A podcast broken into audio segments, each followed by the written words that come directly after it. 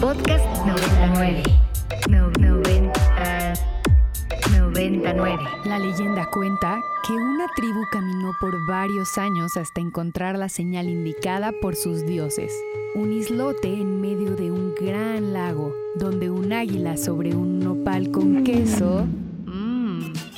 Bistec, pastor, suadero y cebollitas. Mmm. Bienvenidos a Chilango Radio, por Ibero 90.9.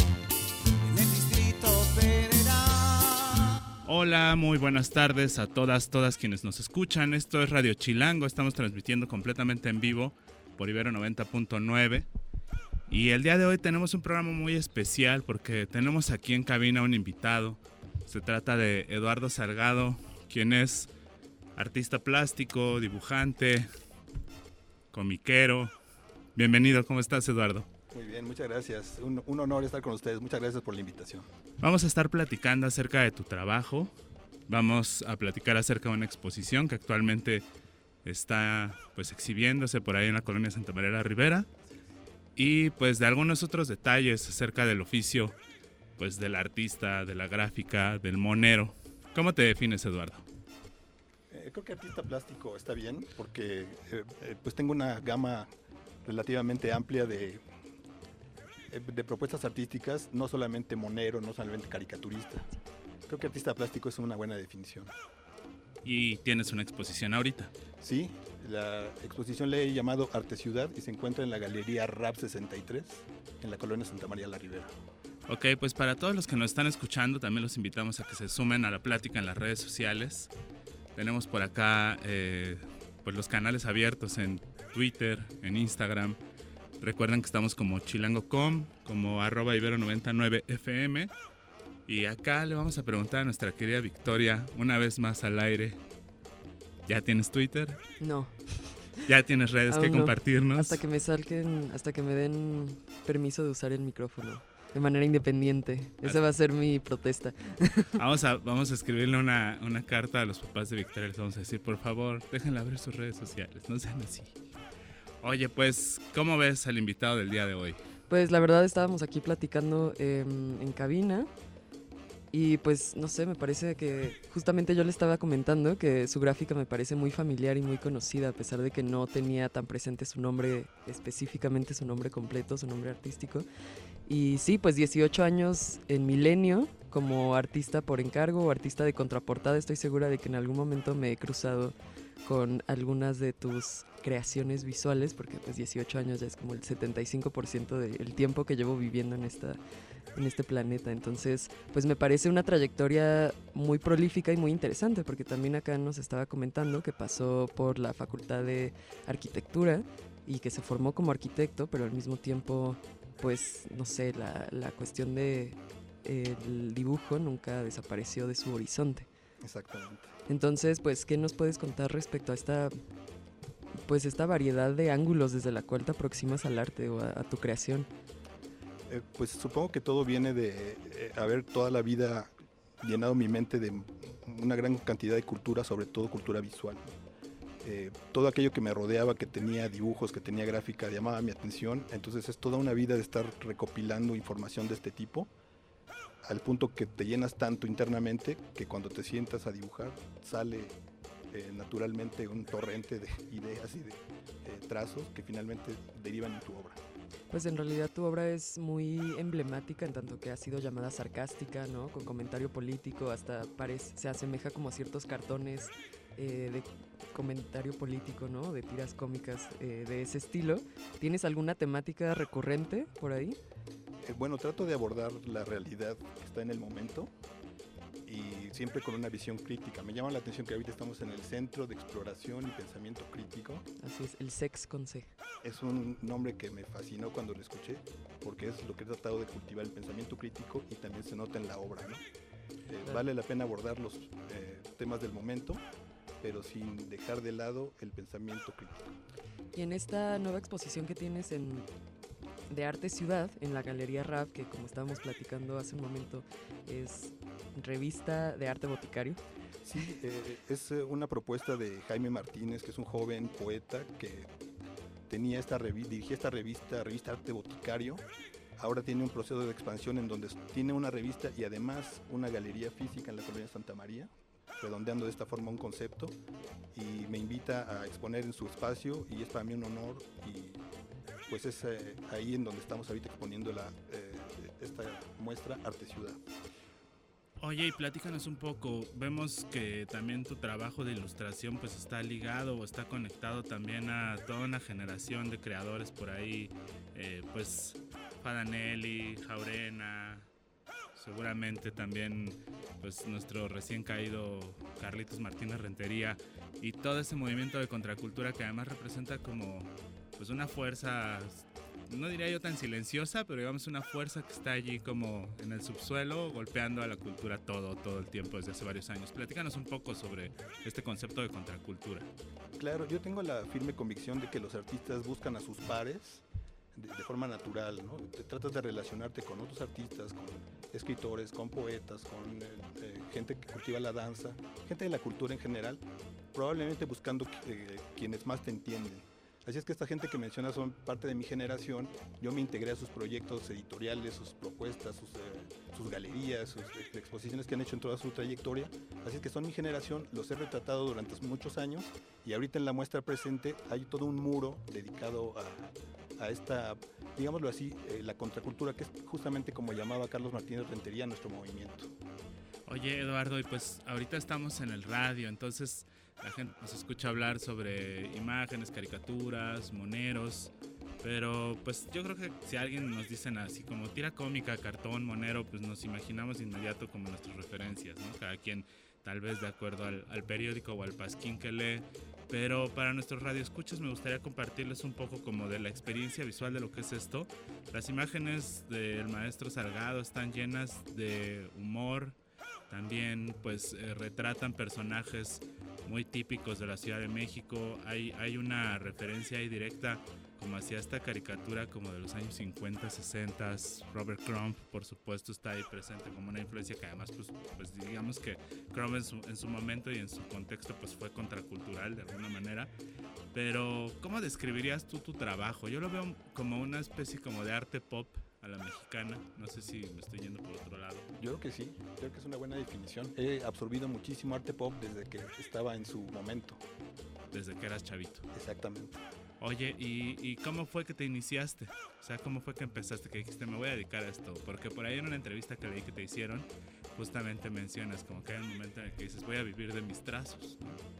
Platícanos un poco de eso. Pues es una combinación de factores. Por ejemplo, eh, este, esta necesidad de expresarte esta necesidad de expresarte por el dibujo, tratando de hacerlo lo mejor posible y después descubres el impacto que tiene en otras personas. Y ese impacto yo lo descubrí a muy temprana edad, es decir, que un dibujo conmueve a la otra persona haciéndola hacer una expresión o, mejor aún, haciéndola reír. Entonces cuando descubres este impacto, te das cuenta que una actividad que te da mucho placer también eh, puede tocar a otras personas. Así es que eso define mucho eh, un camino de vocación. También estaba este elemento de poder vivir del arte desde una edad muy temprana, ¿no? Que me comentabas que se podía, bueno, descubriste las bondades de hacer arte por encargo desde la primaria, secundaria, etcétera, etcétera. Exacto, me ha tocado estar en este contexto de crisis permanentes, la crisis del 76, la crisis del 82, etcétera, etcétera, etcétera. Y un poco para sortear estas crisis, eh, pues puesto en el mercado mis dibujos, ¿no? Y esto empezó desde la secundaria, empecé a capitalizar mis dibujos y pues este es un camino que te lleva directamente a la profesionalización. Ese es un muy buen aliciente para muchos de los que nos están escuchando y que le meten a la artisteada, pero todavía no profesionalmente. Pues como que de repente siempre piensa uno, bueno, para poder ser un artista exitoso, al igual que en la música, pues me tiene que agarrar un sello, ¿no? Me tiene que agarrar una galería. Necesito un mecenas, porque si no, ¿con qué voy a comprar los materiales? Necesito eh, exponer en los grandes museos, irme a Nueva York, andar este, en las grandes capitales del mundo para que la gente me tome en serio. Pero pues no es cierto, también puedes empezar desde otro camino, ¿no? Justamente la contracultura nos ha enseñado eso, ¿no? Que hay formas de autoproducirse y de hacer cosas por, por nuestra propia cuenta platícanos un poco cómo ha sido para ti esa experiencia de abrirte un camino, de construirte un espacio desde lo independiente. Eh, pues eh, como su nombre le indica, es, la contracultura es un, poco ir en contra, de manera que no es nada difícil. De hecho me dan ganas de responderte diciendo, chicos, no intenten esto en sus casas. O sea, puede ser un camino muy precario, puede que tengas mucho talento, muchos contactos y aún así eh, no lograr tus objetivos económicos. Entonces hay que tener cuidado a la hora de decidir dedicarse a esto, porque es difícil y además te exige todo el tiempo la excelencia. El arte tiene que ser, o tiene que rozar, o por lo menos apuntar hacia la excelencia. No es fácil lograr esto, tampoco es fácil vender todo esto para hacer una vida. Así es que si lo van a intentar, con, mucho cuidado y precaución. Y pues, eh, ¿qué te parece si nos vamos a escuchar una cápsula de nuestros amigos de revista Chilango sobre el próximo desfile de Día de Muertos y regresamos para seguir platicando aquí con Lalo, con Eduardo Salgado Nader eh, sobre el oficio de los trazos? Vamos a escuchar la cápsula y regresamos. Esto es Radio Chilango por Ibero 90.9. Ahora sí, prepara tu ruta. Estos son los detalles que debes conocer si te vas a lanzar al desfile del Día de Muertos CDMX 2022 se llevará a cabo el sábado 29 de octubre a las 17 horas. Pon mucha atención porque esta vez el recorrido de 8.7 kilómetros va a cambiar. Por primera vez, la ruta iniciará en la Puerta de los Leones de Chapultepec y llegará de noche al Zócalo. Se prevé que durante más de 3 horas desfilen 10 carros alegóricos autónomos, 29 super props empujables y 4 globos monumentales. De acuerdo con las autoridades, para esta edición se crearon 7 nuevos personajes: Luna, Mestli, Lola la Mariposa, Sholo, La Calaca, Mari la Mariachi y Tina la Catrina. Anótale bien porque podrás seguir la historia en tiempo real del desfile dividida en 8 capítulos a lo largo del recorrido a través de un código QR. ¿Te vas a lanzar? Y como ven que ya en un abrir y cerrar de ojos se nos acabó el mes de octubre. Yo la verdad ni tuve tiempo de ir a comprar una flor de cempasúchil, ni siquiera echarme un buen pulque curado de cempasúchil. Pero justo todavía este fin de semana, pues es cuando se pone lo bueno, ¿no? La transición entre octubre y noviembre, los mejores Halloween, los desfiles, todo este rollo. Todos los eventos de los museos alrededor de la ciudad. Que además hoy es noche de museos como cada fin de mes y que a Chilango siempre le, le toca coincidir con esta noche de museos. Y pues hablando de exposiciones de cosas que hay que ir a visitar, pues por supuesto hay que ir a visitar la muestra Arte Ciudad, que es una exposición individual del maestro Eduardo Salgado Nader, que se presenta en la Galería RAB 63, ubicada en Enrique González Martínez, número 63, en la hermosa colonia Santa María la Rivera. Le mandamos un saludo grande a todos nuestros radioescuchas de por aquellos lares y también les compartimos por ahí en redes sociales. Síganos como arroba ibero99 FM en Twitter y arroba chilango.com en Twitter también. O síganos por Instagram. Una muy, muy, muy bella ilustración que nos compartió aquí eh, Eduardo Salgado, que es eh, pues una radio escucha teñida en verde, muy, muy bonita. Hay otra por ahí en rosa, para que nos podamos llevar una cada quien. Nos las vamos ahorita aquí a dividir, este, para que conozcan un poco más sobre el trabajo y pues eh, tengan más conocimiento acerca de quién es nuestro invitado del día de hoy. Por otro lado, también los invitamos a seguirlo en redes. Aquí te tenemos en Instagram como salgado-nader. Y justamente es muy interesante poder tener esta referencia visual cuando están escuchando acerca del arte en la radio, en un medio tan sonoro que a veces no da muchas pistas sobre cómo luce el arte del cual estamos hablando o al cual hacemos referencia. Pero es todo un mundo, como nos dice Eduardo, em, de un pues varias referencias, ¿no? Como un pastiche mental eh, multicósmico en el cual siempre están, se están renovando referencias del pasado, del futuro, del presente norteamericano, sudamericano. Como que todo sucede aquí en, en Instagram es muy fácil ver, bueno, ver todas las referencias que estás retomando. Aquí de hecho vi esta bellísima imagen de que ya para celebrar las épocas de octubre es Klaus Steinbaum, que tiene que como una vibra como de The Cramps, un poquito. Este, una paráfrasis de una portada de discos de The, Cramps. Ándale, justo. Pues vayan a ver la referencia para que no se pierdan de, pues sí, de de la conversación. Oye Eduardo, ¿y hasta cuándo está la exposición? Eh, va a estar todo lo que dure este mes, es decir, el día 31. El lunes 31 estamos retirándola, así es que ese día sería su última oportunidad de visitarla. Estamos en los últimos días, así es que de aquí al 31 las puertas están abiertas para que la visiten. Oye Eduardo, y platícanos sobre la labor paralela a los trazos, también das talleres, la gente que quiera meterse en este, en este mundo de los fanzines, la ilustración, la autoproducción, el do it yourself. Sobre todo eh, clases particulares es lo que más he abordado, ¿no? Es decir, la gente me contacta eh, y me pide directamente clases particulares. Yo prefiero impartir las clases de pintura al óleo, es lo que más me gusta. Me parece que es lo más, eh, digamos, fácil de enseñar.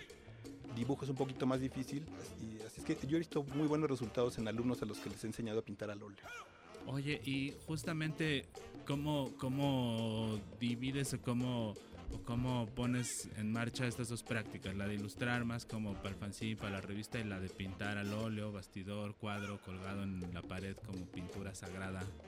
¿Cómo es esa movida? ¿Cómo coexisten esas dos chambas? Ha sido, por un lado, darle salida a mi creatividad y por el otro, una estrategia de sobrevivencia. Es decir, entre más diversifique mi propuesta, porque es un mercado el que encarga retratos al óleo, cuadros al óleo, es otro mercado el que pide caricaturas, es otro el que pide ilustraciones, etc. Entonces he tratado de tener este abanico de mercados pues para diversificar mi propuesta. Ok, pues una de las referencias a donde pueden encontrar tu trabajo es sin duda este, esta página en Facebook, eh, Revista de Arte Boticario, eh, que es la que nos recomendaste. Por ahí también andan circulando algunas entrevistas. ¿En dónde más, por dónde más podemos llegarle a tu chamba? ¿Dónde más estás publicado por ahí en algunos libros? ¿Has ilustrado cosas que estén a nuestro alcance? Eh, sí, bueno, eh, como, comentamos hace un momento, eh, son, es toda una vida eh, publicando en diversas revistas, 18 años en el periódico Milenio, que es de alcance internacional, y actualmente, pues las redes sociales, in- Instagram mueve mucho el trabajo, pero Facebook no le va en saga. También en Facebook tengo mis seguidores y ahí hay mucho feedback acerca del trabajo. ¿Nos Pero- puedes repetir las redes para que estemos... Sí, como no, en eh, Instagram es Salgado-Nader, que son mis apellidos, y en Facebook me encuentran por mi nombre completo, que es Eduardo Salgado Nader, y ahí está mi página personal y también mi página de artista, en donde todos los días encuentran contenidos artísticos. Ok, aquí ya te encontramos, estás frente a un... echándote ahí un retrato.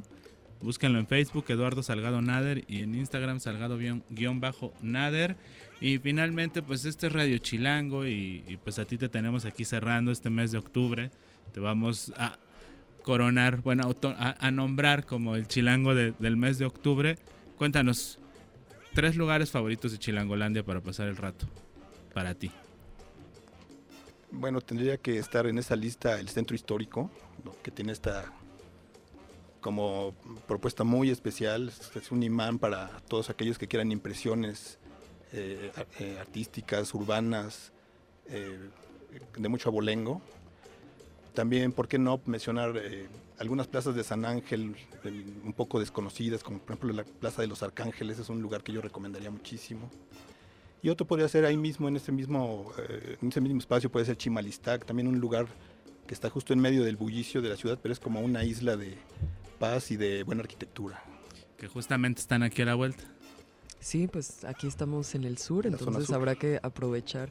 Justamente tienes una apreciación importante del urbanismo y la arquitectura, dada tu formación, entonces es muy significativo que también enfoques tu arte y tu creación en, en la ciudad, ¿no? Y en recorrer la ciudad y poder apreciarla como un museo vivo. Exacto, es como otra fuente importantísima de impresiones que te llenan y terminan nutriendo mucho tu propuesta artística.